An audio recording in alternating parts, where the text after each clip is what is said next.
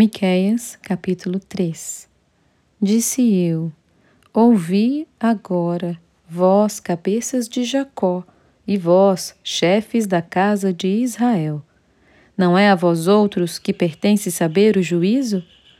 Os que aborreceis o bem e amais o mal, e deles arrancais a pele e a carne de cima dos seus ossos, que comeis a carne do meu povo e lhes arrancais a pele, e lhes esmiuçais os ossos e os repartis como para panela e como carne no meio do caldeirão? Então chamarão ao Senhor, mas não os ouvirá. Antes esconderá deles a sua face. Naquele tempo, visto que eles fizeram mal nas suas obras. Assim diz o Senhor acerca dos profetas que fazem errar o meu povo e que clamam: paz quando tenho que mastigar mas apregoam guerra santa contra aqueles que nada lhes metem na boca. Portanto, se vos fará noite sem visão e tereis trevas sem adivinhação. Por-se-á o sol sobre os profetas e sobre eles se enegrecerá o dia.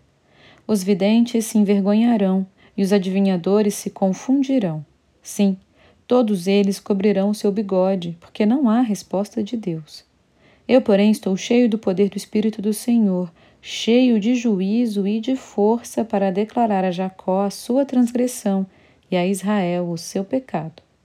Ouvi agora isto, vós, cabeças de Jacó, e vós, chefes da casa de Israel, que abominais o juízo e perverteis tudo o que é direito, e edificais a Sião com sangue e a Jerusalém com perversidade.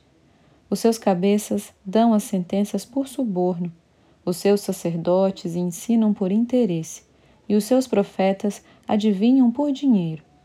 E ainda se encostam ao Senhor, dizendo: Não está o Senhor no meio de nós? Nenhum mal nos sobrevirá. Portanto, por causa de vós, Sião será lavrada como um campo, e Jerusalém se tornará em montões de ruínas, e o monte do templo numa colina coberta de mato